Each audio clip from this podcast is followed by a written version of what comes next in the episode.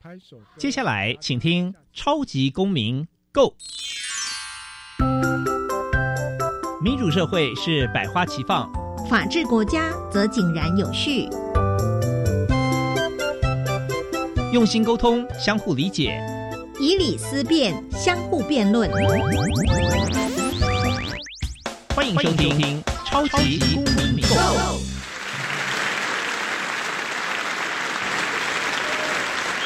各位听众朋友，大家好，欢迎再次收听《超级公民 Go》，我是节目主持人苏格格苏明祥。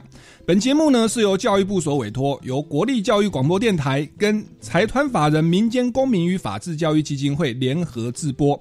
那民间公民与法治教育基金会呢，主要有两大出版品，第一大出版品是民主基础系列，那以四大核心主题作为教材的内容，就是隐私、权威、正义跟责任。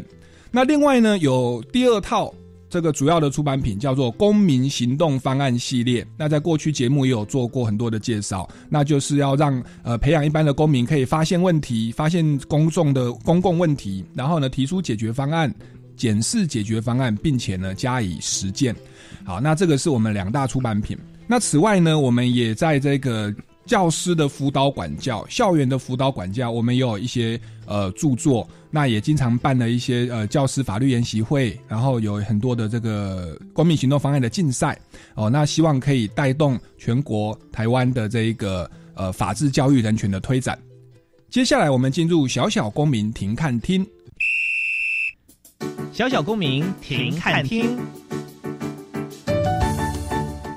在这个单元，我们将会带给大家有趣而且实用的公民法治小知识哦。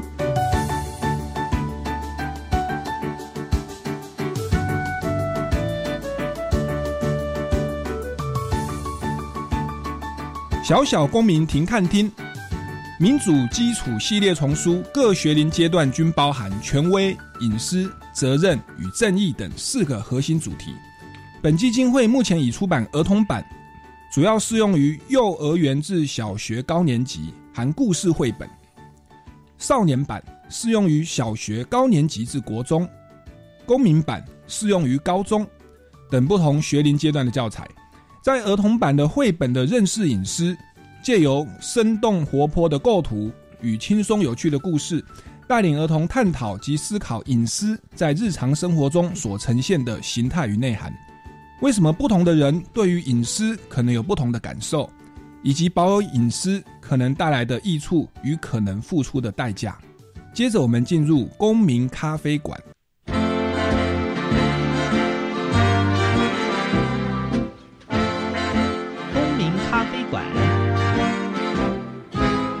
倒杯咖啡，跟我们一起在公民咖啡馆分享近期最具代表性的公民时事。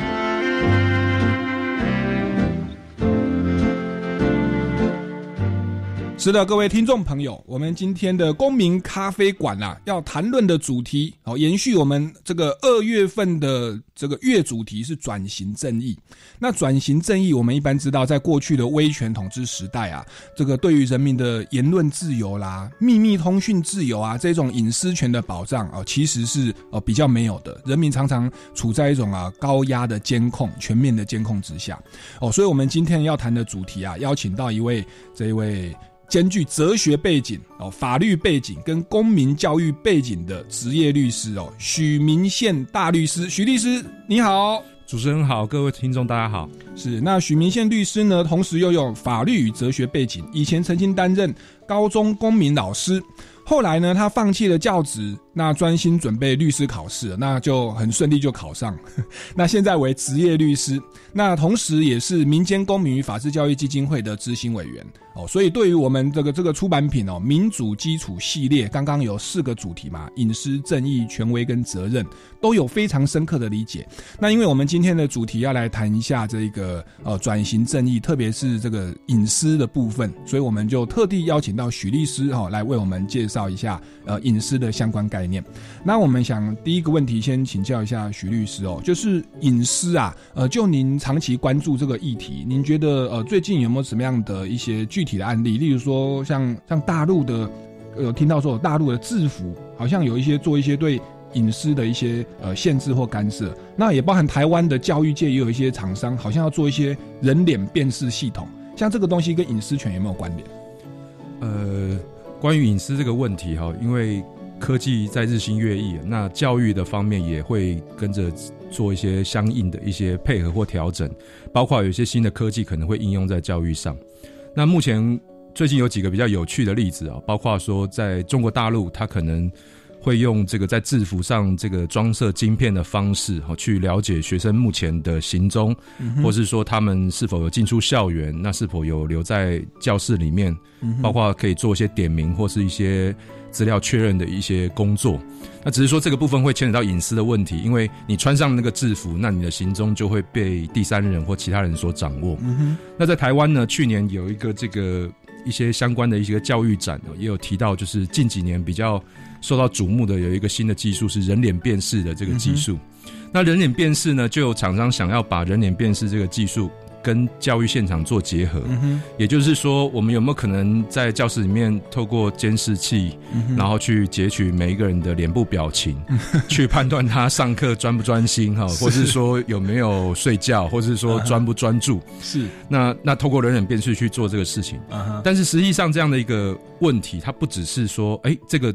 科技技术到底有没有效果？对，还有一点就是说，会不会让我们的学生在现在的科技？的运用之下，变成说他的隐私权会受到影响，这个我觉得是一个蛮值得关注的问题。是是是，因为在这个特别是过去这个威权统治时期，是基本上不太希望人民有过多的隐私啦，以免说你进行这个集体集集会，就是一些串联，然后可能要推翻 政府、威胁政权等等。但是现在是民主开放的时代，所以人民是自由的，包含言论自由，包含秘密通讯自由，其实也包含私生活的自由，不要被人家监控，包含我们的刑法啦，甚至民。民法都有一些保障隐私权的规定，对，但是呢，好像这个现在的一些政策，OK，包含这个邻近的呃国家地区哦，有这一种啊制用制服来监控，还有说其实像一些手机的软体，我们有时候有 APP，或是 APP，然后有的用 Line，可是也有人是用 WeChat，那 WeChat 其实。这个有些人就不太敢用啊，就是因为 WeChat 的内容，它其实是也是被呃政府所控制，就是被被被那个这个大陆政府所控制。那他们其实也是可以说，哎。就是可以人的定位，然后可以监控它的内容，那会导致一些人可能不太敢用 WeChat，可能比较想用 Line 或或 APP 啦。那反子总统其实就是，哎，我们民众对于隐私权的保障，对于自己的私密部分其实是有感的哦。那想请问一下许律师哦，像我们这个民主基础系列教材，它的一第一个核心价值就是隐私。那关于这个隐私的部分，有没有相关的呃思考工具，或者说呃我们民众保有隐私的话，会为我们的生活带来什么样的好处？好，我想可以先说明一下哦，隐私它有什么样重要内涵？就是什么叫做隐私？那隐私基本上是有三个三个概念组合而成。哈，基本上第一个是隐私，它是一种独处的权利。嗯，也就是说，我希望在某个时空环境下，我可以单独一个人哦，在那边过我自己的生活。那我可以单独的一个人在那边很自在的在那边生活在这个世界上，这是一个独处的权利。嗯哼。那第二个是。隐私也是一种我要决定，或者说我可以选择要不要跟别人分享资讯的一种权利。嗯哼，就是有的时候我想要跟别人分享我的想法，或是我手上有的东西，但有的时候我不想。嗯，我想要让它保持在一个秘密的状态，也就是隐私的状态。嗯，那这也是隐私权的这个一个重要内涵。嗯哼，那第三个就是隐私也是一种。不受他人干涉的权利，嗯哼，就是我可不可以在某个环境下，那我自己选择或自由的做我想做的事情，嗯哼，不受到别人干涉，嗯哼，所以他基本上就是一个可以，是不是可以选择独处，嗯，是不是可以选择分享，嗯，是不是可以选择不受他人干涉的一个这样的一个权利，嗯，所以，嗯，是，请说继续。所以说这个部分来讲的话，隐私权拥有这样重要的内涵，那大家大家可以想见说，接下来下一个问题可能就是要问说，哎。我们为什么需要独处？嗯，或者说我们为什么我们要有这种选择权？要不要跟人家分享，或者要不要受人家干涉？我们为什么需要这个东西？嗯，也就是说，这一个隐私，我保有了这个东西，我会得到一下什么样的好处。但是这个是一个，我想可以在一些实力上，我们去可以进一步讨论的概念。嗯哼嗯哼，那所以这个隐私的内涵就是独处，然后决定分享资讯，跟说我的自由不要受他人干涉。那其实这个是很主观的啦。像我 FB 啊，脸书啊，我我我我昨天发了一篇文哦，发了文以后被我一个前辈啊，他说啊，你啊不知羞耻。我说我怎么不知羞耻了？哦，因为我最近很忙，所以我家的客厅变得乱七八糟的，所以就是很多杂衣服啊。那我就拍了我的那个就是客厅很凌乱的照片，说我最近工作哈，连续工作十六天，没有时间整理家里，我过年会好好整理。那我我自己在分享的这个东西的时候，其实我知道这个算隐私的一环，可是我觉得无伤大雅。对我就是呃，让大家知道说一个真实的这个苏格格哦，其实外面穿着西装光鲜亮丽，其实家里是乱七八糟。其实是我觉得无伤大雅，我觉得蛮好，就是也 OK 啦，也符合我的形象嘛，没有那么正式。对，那但是我那个前辈他说啊，这个家丑不可外扬，你呀当个公众人物哦，你要注意形象，怎么把自己家里乱七八糟的照片这个抛出来啊？这个这个做不好的示范。那我说。没那么严重吧？那我后来就发现啊，这个决定要不要分享资讯，有的人哦，你看他脸书是很重视自己的形象跟包装。我想说，哦，你真的私下底下生活都这么严谨吗？哦，那可见大家对于这个隐私要不要分享，其实是非常的主观。那今天也许我觉得，呃，客厅分享乱七八糟没关系，但是如果是别人，哦，我们没有经过别人的同意，我去人家家里玩，发现他的房间很乱，或者客厅很乱，我拍了一张照。那也许对方是顾他的形象不想分享的哦，我回去觉得很开心，就发脸书啊，我今天去谁家玩，因为他家里乱七八糟，好有趣哦这样。那有可能就冒犯到别人了，侵害到别人的隐私哦。那这个是呃，所以隐私权的保障其实很重要，我们要尊重别人，他有一个呃决定要不要分享他的私密资讯的权利。好，那那个许律师，您您继续继续补充，是这个部分。我想啊，这个刚刚苏哥提到这个问题，就是我们现在脸书这个社群网站，很多人会把他个人私人的生活的某些面貌，用这个。包括脸书、包括 IG 这些方式去呈现，让别人知道。对，那这个本身就是一种隐私权展现，因为他选择他要分享哪些资讯给别人。对，那确实在我们现在这个网络或是会使用社群软体的时代，嗯，大家其实都会有一个应该要有一个基本的概念，就是说它其实就是一个社会生活或是社交生活的一部分。嗯哼，就每个人是用那样的社群网站去呈现他想要呈现的那一面。嗯哼，哦，也就是说，或许。有些人他是呈现的那一面，不代表那是他生活的全部。像我也有遇到这个有些情况是说，他可能在脸书上，他他呈现的是他可能过得还蛮快乐的，或是蛮愉快的，但私下他可能实际上跟你反映的是说，他是因为过得比较辛苦一点，所以他想要分享一些快乐的资讯。所以这个实际上还是要看人与人相处的的情况。但苏可刚刚也有提到一个我觉得蛮重要的概念，就是说你是可以选择。呃，要不要分享这个东西？但选择分享这个概念，它其实背后一点就是，那是你自己的选择，但是你可能不能帮别人选择，因为涉及到别人的隐私。是。那当然，我们再进一步说，呃，选择要不要分享，要不要独处，或是不受到干涉，这个到底有什么好处呢？嗯，就是我们保有隐私到底有什么什么什么样的帮助？所以我们需要去维护这样的隐私权。嗯，其实大家可以感觉到，独处的时候，你会觉得有种感觉，就是自由的感觉。对。然后呢，在你还没有准备好的时候，你选择不要分享，那同时也是一种自由的感觉之外，嗯，它也会让你有一种安全感，嗯，那你在自由又安全的情况下，你是比较容易自在的，或是说比较没有压力的。那同时，如果你想要创作某些东西，嗯，你是可以自由自在的，在这个独处、不受他人干涉，然后呢，选择暂时不要分享的状态，去把你的创意呢具具体的实现出来。那这样的一个概念会让我们。就是每一个人来讲，他要实现自我来讲，他会觉得那是一个比较自在的状态。那我想这是一个隐私很重要的好处。今天你想象反过来想，你从头到尾都没有办法独处，嗯，你随时在别人的眼光监视之下，嗯，那你也没有办法选择哪些东西你不想讲，你全部的事情都要分享，包括每一个人家里都要把。家庭内部的东西全部给人家看哈，那另外就是说，你不管你小说写到哪个阶段，你随时随地都要上传分享。你写到多一个字多一行，你都要跟人家分享。那大家可以想见这是一个什么状态？你一定会觉得不自由。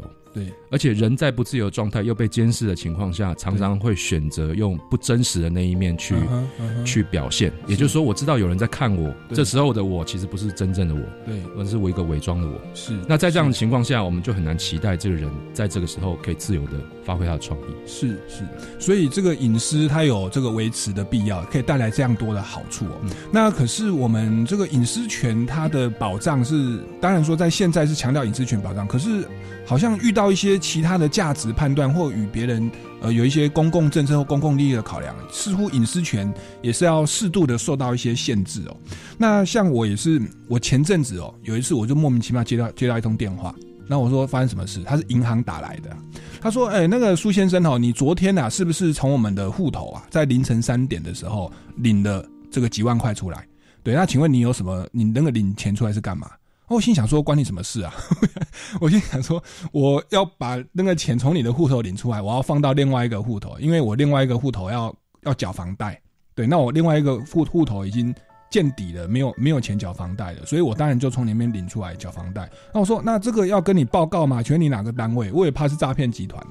那结果他就很不好意思，他说：“哎、不好意思，不好意思哦，因为我们是银行啦，哦，是这个某某某某信用银行啦。那这个因为洗钱防治法的规定哦，如果说有这种大笔资金的流动的话，那我们要来确认一下，你是不是在帮歹徒洗钱哦？不好意思，不好意思，冒犯哦。那没没没事没事。”对，那我当时会觉得奇怪哦，原来哦，我我如果在同一天呐、在一个户头里面领的也不过就几万块而已，哦，那也许跟我平常的交易习惯不一样，还会被银行关注。我说哦，原来我的一举一动哦，包含这个这个小钱的运作，也都是被被关注的。那我就想要请问一下许律师，就是像呃，在政府他要限制人民的隐私，或者说不要讲政府啊，或学校，或者说一般人民的互动当中，隐私权它有没有要受到限制？那我们在判断限制的那个界限，呃，我们的教材里面，基金会的教材里面有没有提供一些判断的标准或思考工具可以跟大家分享？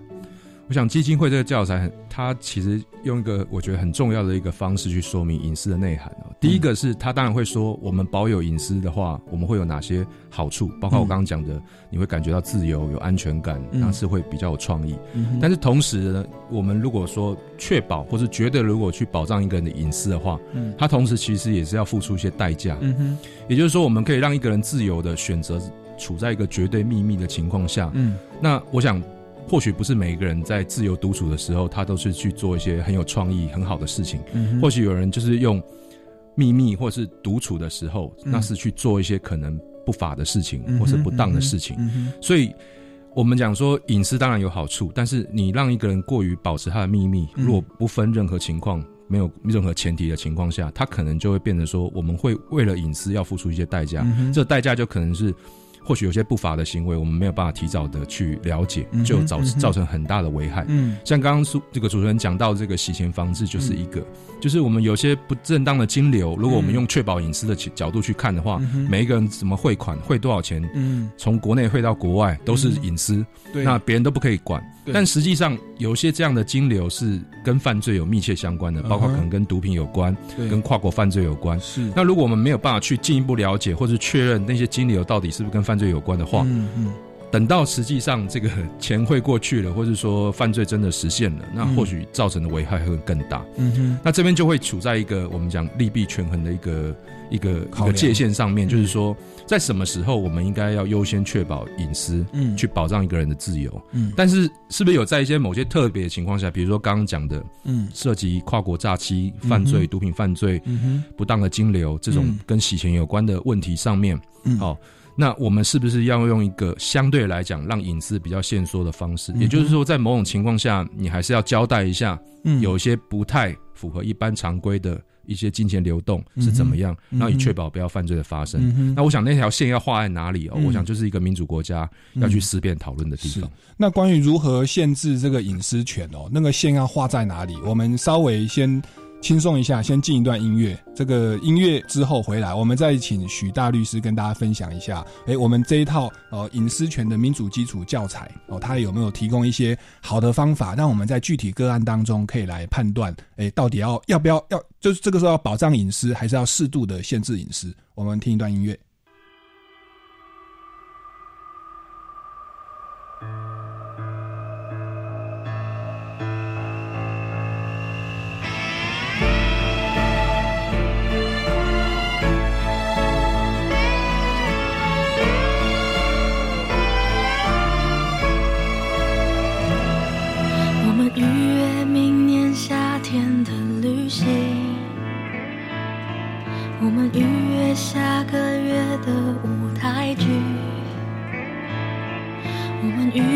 情人节的那家餐厅，可是怎么知道到时候我还爱你？现在我都说不定了，只能消极的紧紧的抱住你，我不管了什么。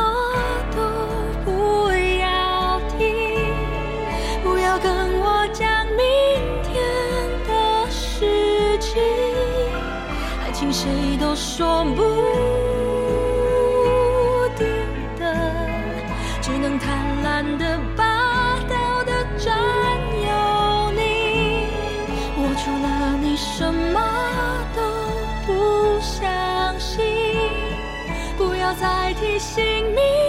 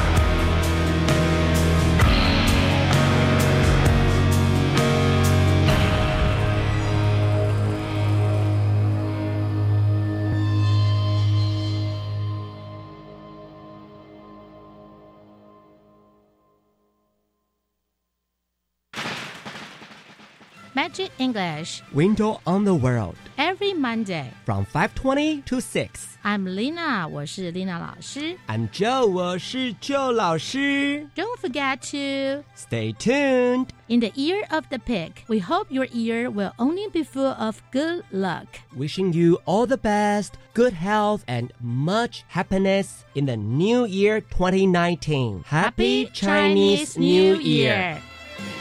你有申请青年教育与就业储蓄账户方案吗？我当然有申请啊！高中职应届毕业后，透过职场学习及国际体验，对自己未来会更有方向。而且啊，参与职场体验，政府每个月还额外帮我储蓄一万元，三年高达三十六万元，顺利存到第一桶金呢！我也要参加。今年二月二十一日到三月十六日申请，详情请上青年教育与就业储蓄账户专区网站。以上广告由教育部提供。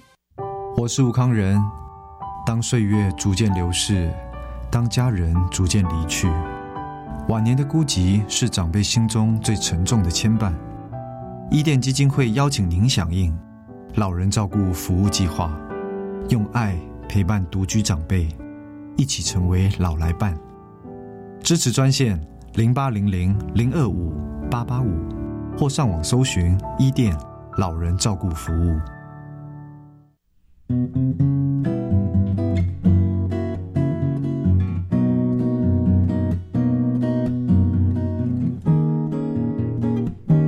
我是苏命苏米恩，你现在收听的是教育电台。我，朋友们，就爱教育电台。耶耶耶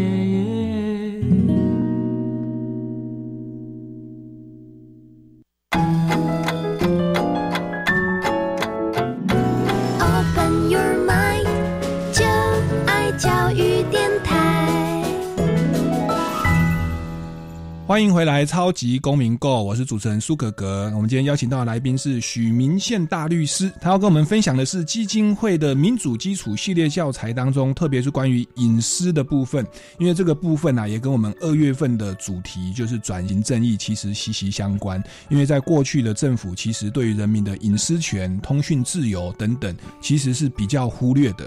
但是到了现在，隐私权是慢慢的受到重视，而且得到这个保障。但是过度的保障，如同刚刚许大律师所说的，可能会成为犯罪的温床哦。所以像我上次也才领了几万块就被银行关切，对，那我只是很好奇啊，我就跟他说我是为了要转账，然后去扣房贷，他也不知道真的假的、啊。对啊，但是他就是做这样的关切，所以我一直在想说，他打这个电话到底有没有必要？真的有达到这个公共利益的预防犯罪的目的吗？还是只是无端的这个这个让我觉得我被监控很不舒服而已？所以这一点我们要请教，继续请教一下许大律师哦，就是我们的教材里面有没有提到说，在个案当中，我们要怎么样去判断说我们的隐私权要完全的保障，还是说要适度的做限，就是做做限缩？那有没有一些判断的标准可以给大家参考？是这个部分呢，其实涉及到就是一个利害关系的权衡。就我刚讲的，隐私保有隐私有好处，对但是呢，你过度保有隐私可能也有一些代价。对，那我们通常在思考这个问题的话，会先问几个问题啊，也就是我们那个教材民主基础系列教材里面，它会提出一个思考工具，我们怎么去权衡隐私这样的一个问题。嗯首先，第一个就是说，我们可以问一下，在比如说举刚刚像洗钱防治法的例子，那一般存款的存户呢，他可能是想要保有隐私，对呃我不想要我转账几万块或者转账一笔钱，对我要跟人家交代那笔钱是做什么，因为因为可能或许有些是可以公开的，有些是我不想跟人家讲的，对就是我刚刚讲的，有些是他想选择不分享的。对，那在这情况下的话，我们讲存款的这些，我们讲存款户也好，或者是说银行的账户的这个所有人也好，嗯他就是属于所谓的想要保有隐私的一方，嗯哼那他就有他的一个立场。嗯哼，所以我们会问的第一个问题就是说，是谁想要保有隐私？哦，那那这个 case 就是存户、存户、存款户。那他为什么想要保有隐私？嗯啊，比如说就是他想要保有这个不想选择跟人家不分享的这个权利，嗯他希望在这个情况下可以比较自由的去运用他账户里的存款等等的。嗯哼，那第二个问题是，谁想要限制这个隐私？那我们在这个这个这个洗钱防治法案里面，可能就是政府或是有些利害关系人，是。他可能是潜在有可能受到这个洗钱行为的危害，或者说他觉得洗钱这个行为是依托了这个国家的管制等等的。是是那谁想要限制隐私？比如说政府或是利害关系人，比如说某一些可能受到洗钱这个行为影响的一些受、受害者等等的。那他为什么想要限制隐私？是这是第二个问题。第一个是谁想要保有隐私？第二个是谁想要限制隐私？是那第三个，我们还会问一个问题，就是说，想要保有隐私的人呢，他是不是在某些情况下，或者说他是不是同意嗯他的隐私，他可以接受受到某种程度的限制？是那这一点，我们想，我想一般的存款户可能当初在开户的时候，或许在跟银行签约的过程中，对。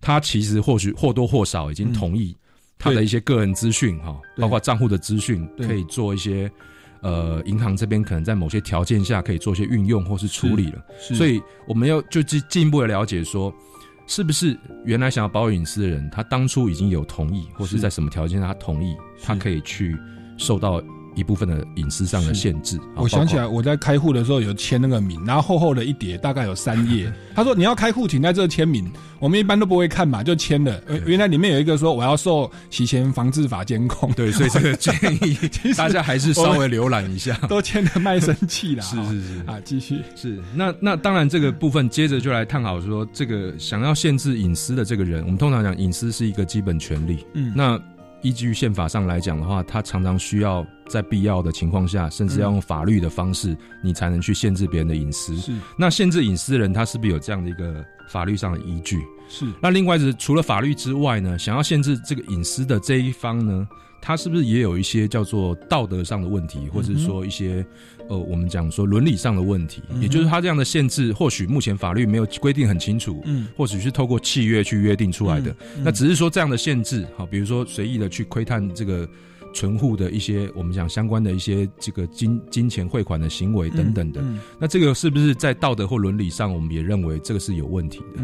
那综合综合评估下来，嗯我们就要去权衡保有隐私的那一方和限制隐私的那一方，嗯。到底谁的利益，或者说谁的利害关系，嗯。我们这样评估下来是比较值得去支持的，或是说哪一方他的主张或是他的要求是比较不合理的，嗯那我们去判断说，关于这件事情上，我们的线应该画在哪里，嗯或者是说完全不应该准许嗯。去做隐私上的限制。嗯像洗钱防治这一点，目前看起来是限制方的，他已经有法律上的依据了。那当然，他的洗钱防治法的规范也不是说漫无目的的，没有任何前提的，可以对随意去询问、窥探、窥视一个人的一个金流。只有在某些前提之下是，或许他才能去进一步了解，有一些可能他疑似或者怀疑，可能有一些不当用途的金流。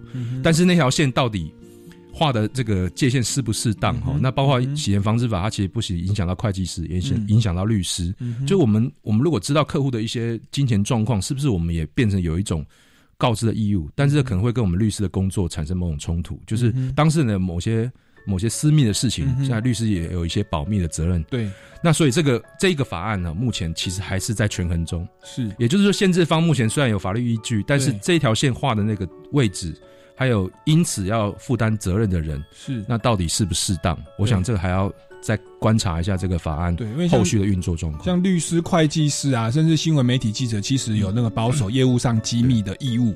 对，那当这个跟小 OK 洗钱防治法发生抵触，哇，那那个权衡上可能就有这个琢磨的空间。所以再跟我们听众朋友回顾一下、哦，就是说，呃，在我们洗钱防治法苏格格的真实案例，哦，想要限制，要呃想要保有隐私的当然是我嘛，我不想被人家打扰，我汇个几万块还要被人家干涉、被监控。那想要限制的是政府。那在第三个判断，我有没有同意呢？好，好像很久以前我签过名了，大概里面有吧，所以我应该同意的。那第四个有没有法律依据，或者是呃道德的规范呢？那在必要的范围内限制呢？那应该是有的，因为洗钱防治法是有嘛。那而且我觉得他手段还算 OK 啦，因为他其其实他平常不会打电话来烦我。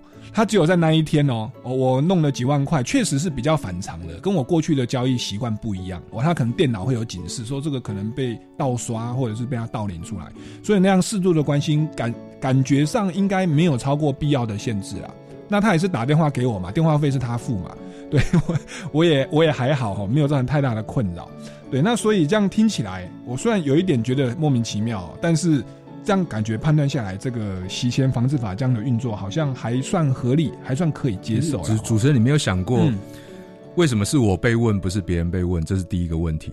嗯哼，那第二个是说，你在知道说银行有在监控你的汇款状况的时候，会不会影响到你后续是你要什么时候汇款或怎么汇款，汇款的金额数额，会不会影响到你后续的选择？有，后来我就不把钱存在那家银行了。所以这个就是这个就是我讲的说，一旦你去限制隐私之后，它会有一些延伸的效应。对对对，奇怪，你们这家银行管很多这样子哦。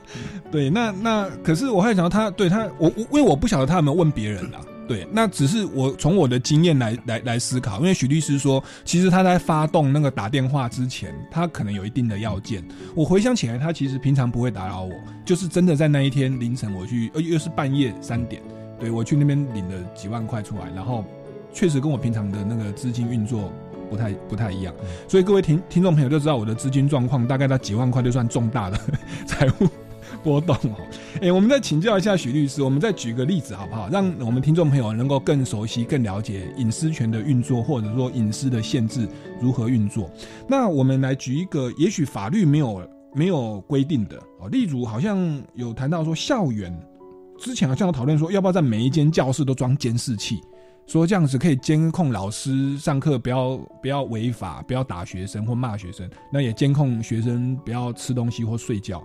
那像关于这个东西，这个许律师有没有什么什么什么看法，或者运用我们的思考工具？因为一般监视器，一般民众他可能他的认知上就是说，这是一个可能侦侦查犯罪，或者说事后去收集证据一个，嗯大家可能觉得这是一个好像还不错的方法、嗯啊。比如说发生车祸，嗯我们去调路口监视器，我们可以拿到画面。那在校园里面呢，有几个问题，就是说，第一个是呃，有可能会发生叫做不当管教的问题，这是从老师的面向来看。是那从学生的面向，也有可能校园会有霸凌的问题。是那所以一直以来哈，尤其是我们讲说小学以上或是国中以上的学校，也有可能在讨论是不是要像我们讲的托婴中心或是幼儿园一样哦，因为托婴中心和幼儿园因为是小孩还小，嗯。家长希望能够确保他的小孩在这个托婴中心或是幼儿园上课的时候，嗯。能够受到妥善的照顾，嗯。所以不少的托婴中心或幼儿园是有装设在教室内装设监视器的。嗯哼。但是在小学以上，包括国中、高中，装监视器这个东西到底有没有必要，就变成是一个讨论的一个焦点。嗯那讨论焦点就是说，装了这个监视器之后，对我们刚刚讲的不当管教或体罚这个部分，还有霸凌的部分，是不是有可能有有效遏制？嗯但同时，嗯那我们在装了这个监视器之后，是不是我们就失去了隐私？嗯就回到我们刚刚讲的这个隐私的权衡上的问题。嗯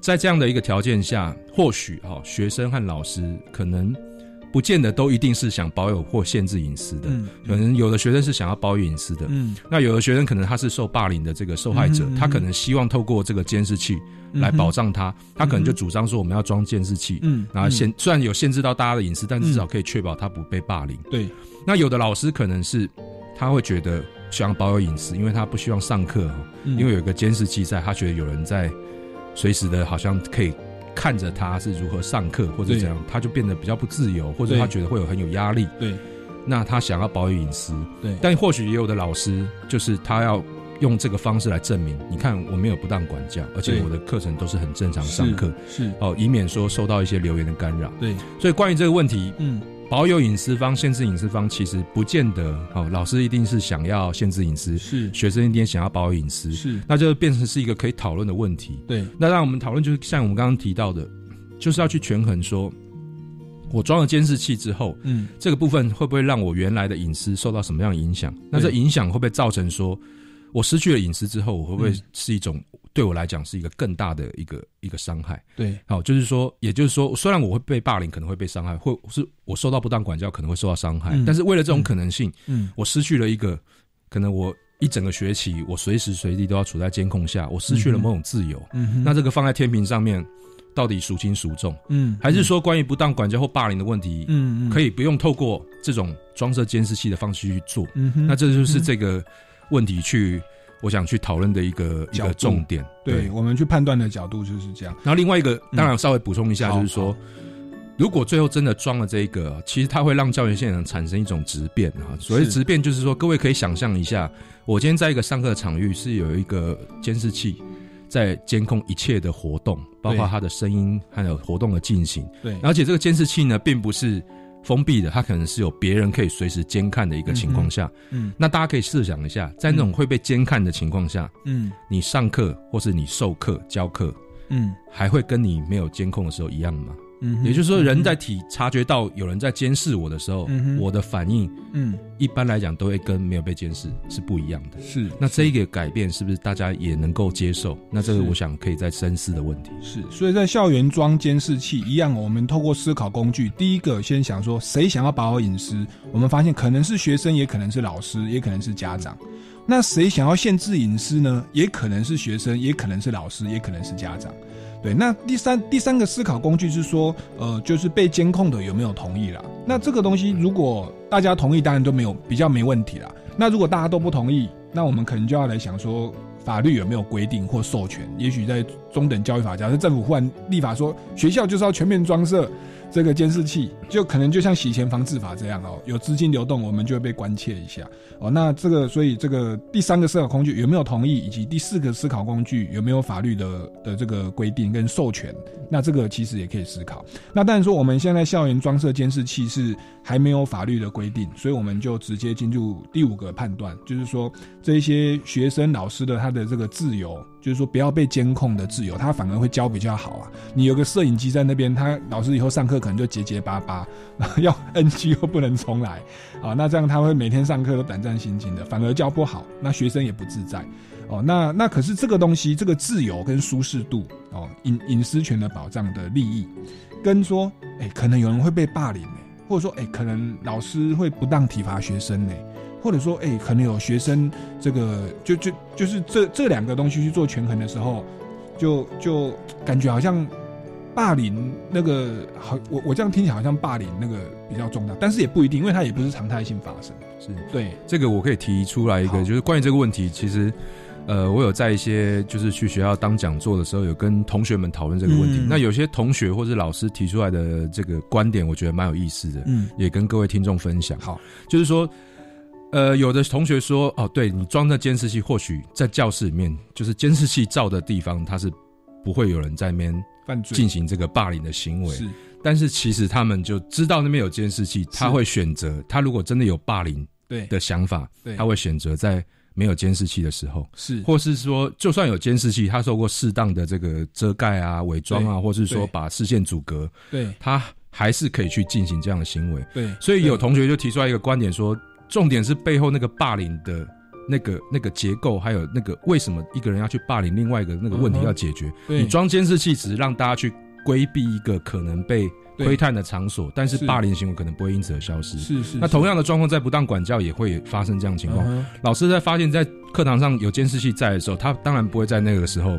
如果他有不是这个叫做冲动难以控制的话，他当然不会选在那个时间、那个地点对去对你做不当管教。是是但是是他可能知道哪些地方是他可以这样做的。是是是，那当然你会说，那我们是不是应该要全校无死角，对，全部的哈？二十四小时。那有学生就提出来更好、更有意思的想法，就他可以把你找到学校外面，对，或或拉到厕所啊，甚至是我根本就是整个脸就蒙起来，你也不知道谁。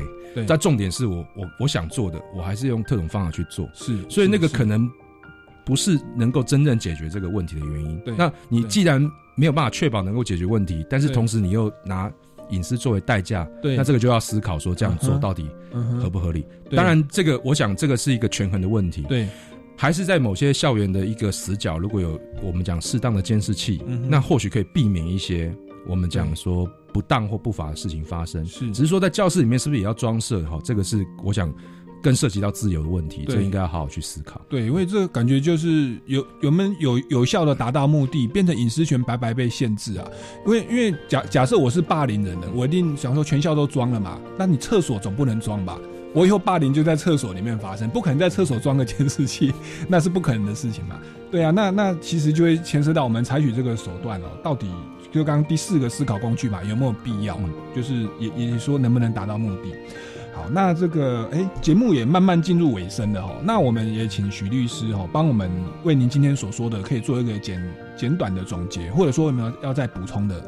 是，我想今天算是跟转型正义有关哈。嗯以往在威权时代，大家可能觉得说隐私权比较不受到保障，嗯，但是其实这个是一个，我觉得是现代遇到一个比较特殊的状况，就是在几十年前的威权时代，嗯或许你的隐私会受到各种各种状况的一种侵害，嗯。但是那时候的科技水准并没有像现在这么好，嗯。所以那时候呢，政府要窥探你的隐私，它其他的手段是有限的。嗯。那到现代，台湾已经民主化了，嗯。虽然是民主化，可是你会发现我们的路口很多地方都装设了监视器。对，那我们甚至在高速公路上这个 ETC，我们去经过的时候，你什么时候经过哪个 ETC 的这个感应装置，都会有一个数据存在。嗯。也就是说，虽然我们现在体制变民主了，嗯。但实际上政府可以窥探隐私的方法，嗯。比以前更彻底，嗯或是更全面。嗯哼。那这也会变成说，像美国就发生了像大家可能有听说过，就是史诺登的事件。嗯。也就是说，当初美国为了反恐，他就是会用一些方式去窥探他的美国，不管是美国公民或是国外的人，嗯。他们的电子邮件，或是说透过一些数据资料去解读，嗯。或者是窥探人家隐私。嗯他的目的本来是要设定在所谓的反恐这个事情上面，但是实际上他收取的资讯和窥探的隐私，嗯。可能超过了那个必要的限度。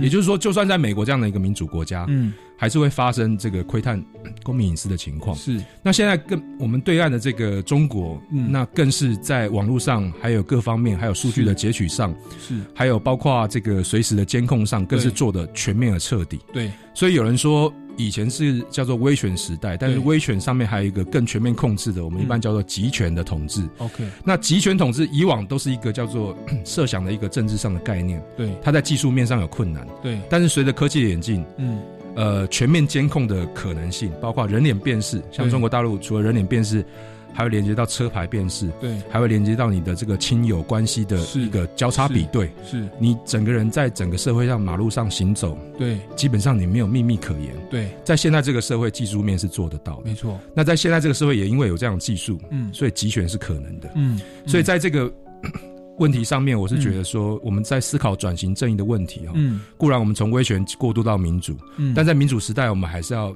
警觉，嗯因为现在的科技，或许我们体政治体制上已经有所改善了，有民主化了。嗯只是说，实际上我们在过的生活，嗯是不是不知不觉中你的隐私就受到侵害？是而且你并不是很了解它的法律依据是什么，对你也不是很清楚它的目的是什么。对，但是你的数据、你的资料、你的个人资讯都被交出去了。是，那后来你会发现，你在民主国家中还是会被监控的时候，对，这会不会影响到你的自由？是啊，这是我们在这个时代要好好思考的。是，所以这个转型正义，我们也是强调现在我们人民基本的自由权利。那我们今天谈的是隐私权，我们我们民众要要有这样的一个意识啦，要知道说自己的隐私哦，在什么情况下其实是应该要得到保障。那有的时候也是适度要受到限制的，要达到一个权衡。那权衡的判断标准，其实就是我们基金会的这个丛书。我觉得刚刚我们透过这两个案例的运作，我觉得提供的听众朋友一个真的是客观理性的思考工具。我们过去可能凭着感觉啊要或不要啊怎么样怎么样，可是我们现在有一套思考工具，可以有逻辑的、周延的，然后协助我们去判断，做出一个比较呃妥当的一个一个一个策略跟跟决定。对，那这个是隐私的部分哦。那其实我们的教材除了隐私，还会涉及公民生活的其他议题，包含正义哦，包含责任。包含权威。那我们听众朋友如果觉得，哎，这个思考工具在实际的教学生活上，在自己的生活上真的都用得到，欢迎你们到我们民间公民法治教育基金会的官方网站或是粉丝专业来获取进一步的这个讯息。哦，那此外呢，也要再次来宣导一下我们的那个出版品，其实刚讲了半天，只是第一大出版品，叫民主基础系列。那第二大出版品叫做公民行动方案。那我在节目一开始以及上个月，我们都有邀请来宾来做介绍。那公民行动方案现在在竞赛中哦，就是要在那个报名报名中哦。那报名的日期呢，截止日呢，即将在二月十五号。礼拜五就要截止了啊，那所以请各个队伍呢，赶快快马加鞭哦，缴交你们的方案。那至于报名的方式呢，也一样哦，可以到我们的这个民间公民法治教育基金会的脸书粉丝专业或官方网站哦，来获取进一步的报名资讯。当然，也可以到超级公民购的粉丝团来留言询问哦。那我们今天时间差不多了，谢谢许大律师跟我们分享这么多。营养有内容又实用的法学知识好，那我们下个礼拜六下午三点零五分，欢迎大家再次收听《超级公民购》，我们再见喽，拜拜，拜拜。